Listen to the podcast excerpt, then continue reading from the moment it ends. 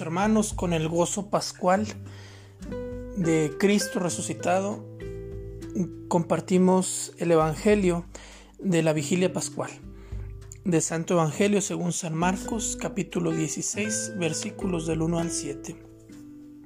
Transcurrido el sábado, María Magdalena, María, la madre de Santiago, y Salomé compraron perfumes para ir a embalsamar a Jesús, muy de madrugada, el primer día de la semana a la salida del sol.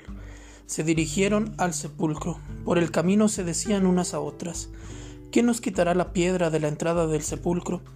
Al llegar vieron que la piedra ya estaba quitada, a pesar de ser muy grande.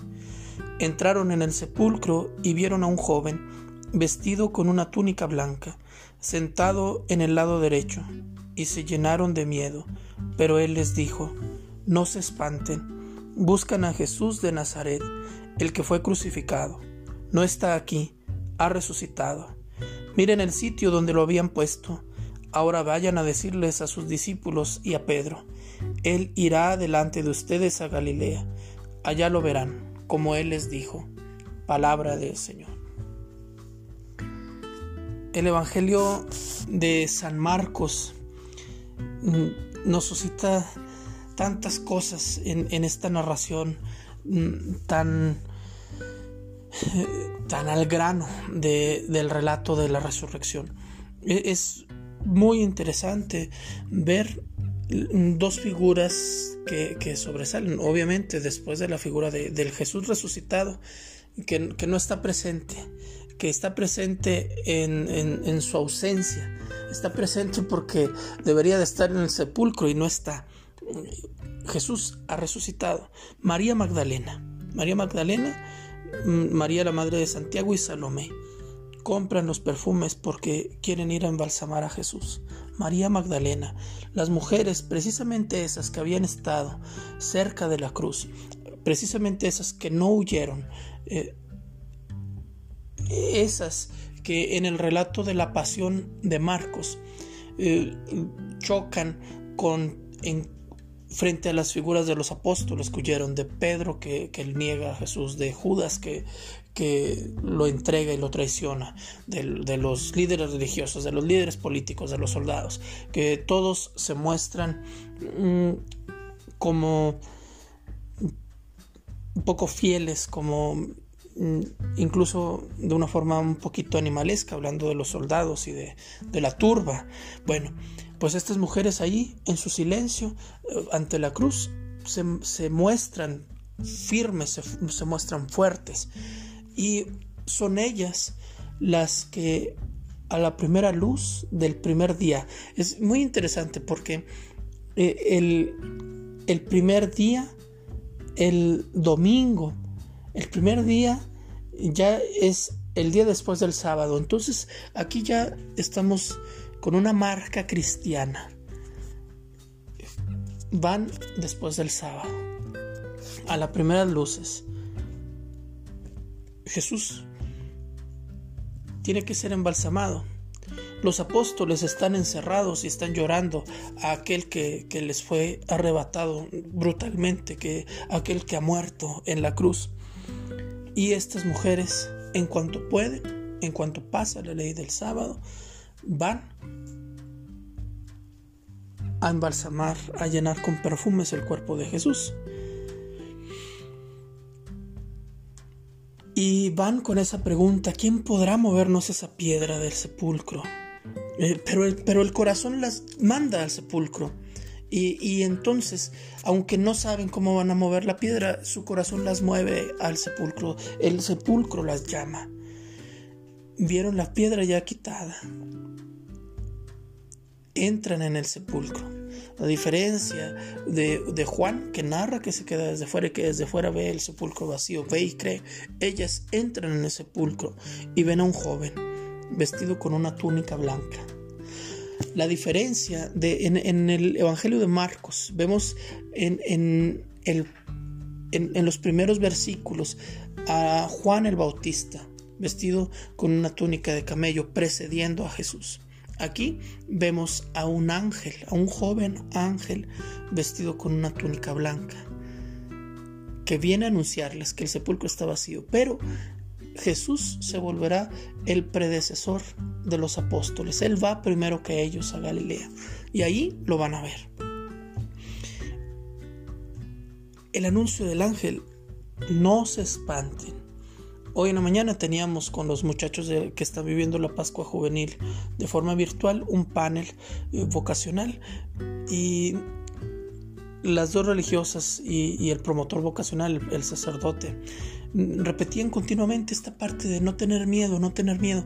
Eh, me resultó muy interesante. Hoy las primeras palabras del ángel es no tengan miedo, no se espanten. ¿Por qué? Porque no hay motivo de espanto, todo lo contrario. Pero el, ser humano ante la presencia de lo divino no puede eh, mantenerse tranquilo porque, porque hay algo que conmueve nuestra existencia, que remueve nuestro ser ante una expresión de la divinidad. No se espanten. Es una orden, no se espanten, no tengan miedo ante la resurrección. No hay que tener miedo. ¿Por qué? Porque se necesitan testigos valientes.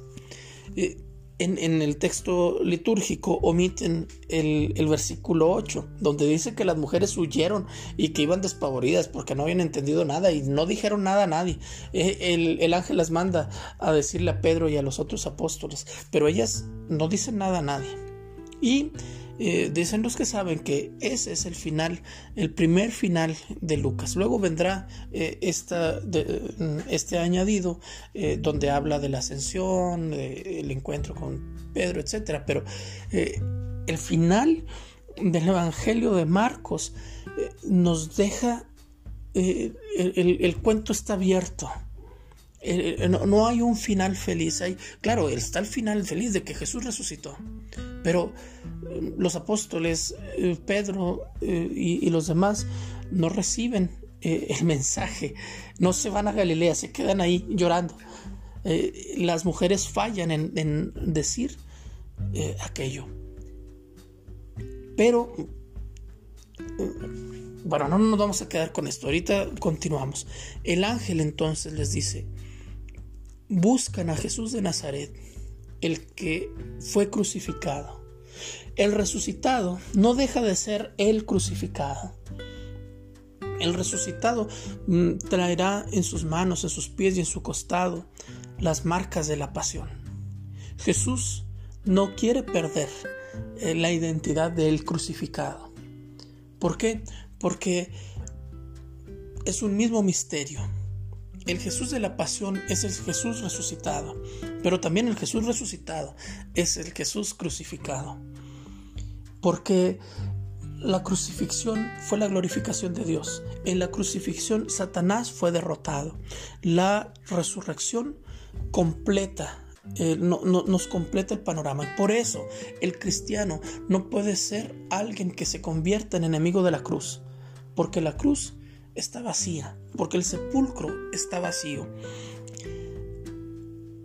No está aquí, ha resucitado. Miren el sitio donde lo habían puesto. El sitio donde lo habían puesto está vacío. Está en las sábanas. No, no, no nos habla de marcos de las sábanas, pero bueno, el sitio está vacío. El cadáver no está, está solamente un ángel, vestido de blanco con toda la calma, pidiendo que nadie tenga miedo. Ahora vayan a decirles a sus discípulos y a Pedro, la segunda figura importante. Primero la Magdalena y ahora Pedro. No podemos eh, eh, hacernos tontos. La figura de Pedro es importantísima en, en la Pascua cristiana. Si crees en Cristo resucitado, Cristo resucitado te manda a Pedro. Vayan y díganles a mis discípulos, a sus discípulos y a Pedro. Él irá delante de ustedes a Galilea. Allá lo verán como él, como él les dijo. El Evangelio nos ha ido subiendo, nos ha ido llevando de Galilea a Jerusalén. Todo el Evangelio de Marcos es ese caminar para llegar a la hora de Jesús en Jerusalén. Hoy Jesús resucitado nos envía a Galilea. El Evangelio de Marcos deja la puerta abierta Y en esta, en esta tarde, en esta vigilia, Jesús resucitado te deja a ti la oportunidad de anunciar que Él está vivo. Te manda a ti a Galilea. Te manda al lugar que es familiar. Te manda a estar en, ese eh, primer lugar del primer encuentro, donde Jesús te encontró con las manos en las redes, en la mesa de cobrador de impuestos. Te manda a Cafarnaúm, te manda a Nazaret, te manda donde te conocen, te manda con los que te conocen, te manda a tu casa, te manda con tus amigos, te manda con tu familia. ¿Por qué? Porque el mensaje de Cristo resucitado tiene que ser anunciado también ahí porque el mensaje de Cristo crucificado y resucitado no estará completo mientras no lo anuncies ahí donde tú eres conocido. Mientras aquellos que te conocen no noten en ti la mirada de alguien que sabe que su Dios no está muerto, entonces tu mensaje está vacío. Hoy el Evangelio de Marcos, a diferencia de los otros evangelios, nos deja este sabor de que las cosas no se han acabado. Nos deja este sabor en la boca de que hay tanto por hacer, de que el anuncio que las mujeres no dieron lo tenemos que dar, de que, de que tenemos que sacar a aquellos discípulos que están sumidos en el miedo y sumidos en la tristeza de que Jesús fue crucificado. Por favor, por favor, anuncia, da testimonio, Cristo ha resucitado. Es sorprendente eh, el número de católicos que no saben lo que es una vigilia pascual. Es sorprendente la ignorancia que hay de la más importante de las celebraciones cristianas. Todos saben lo que es un Via Crucis, pero pocos saben lo que es la vigilia pascual, la más grande de las celebraciones de toda la cristiandad. ¿Por qué? Porque como las mujeres tal vez nos estamos quedando con el mensaje. Tal vez tú has recibido la misión de Jesús de ir a anunciarlo. ¿A quién? En primer lugar a sus discípulos, a Pedro. No tengas miedo, querido laico, de ayudarle a tu párroco a entender que Jesús ha resucitado. Y tú, querido sacerdote, no, no creo que me escuche ningún sacerdote, pero si acaso anda alguno perdido por aquí, eh, por favor, no te quedes con el mensaje. Por favor, que se te note que Cristo ha resucitado. Por favor, deja la tristeza, porque Jesús ha resucitado. Y tantos están sumidos en la tristeza, en la amargura, esclavizados del pecado, porque tú estás lleno de miedo, acobardado, quedándote con el mensaje. Que el Señor, queridos hermanos, eh, nos llene de la alegría pascual. Que, que el Señor, por su fuerza, nos libere de los miedos, que el Señor nos permita ver el sepulcro vacío, nos, nos permita ver su presencia en su ausencia en el sepulcro, en su ausencia en la cruz. Jesús ha resucitado. Cristo vive.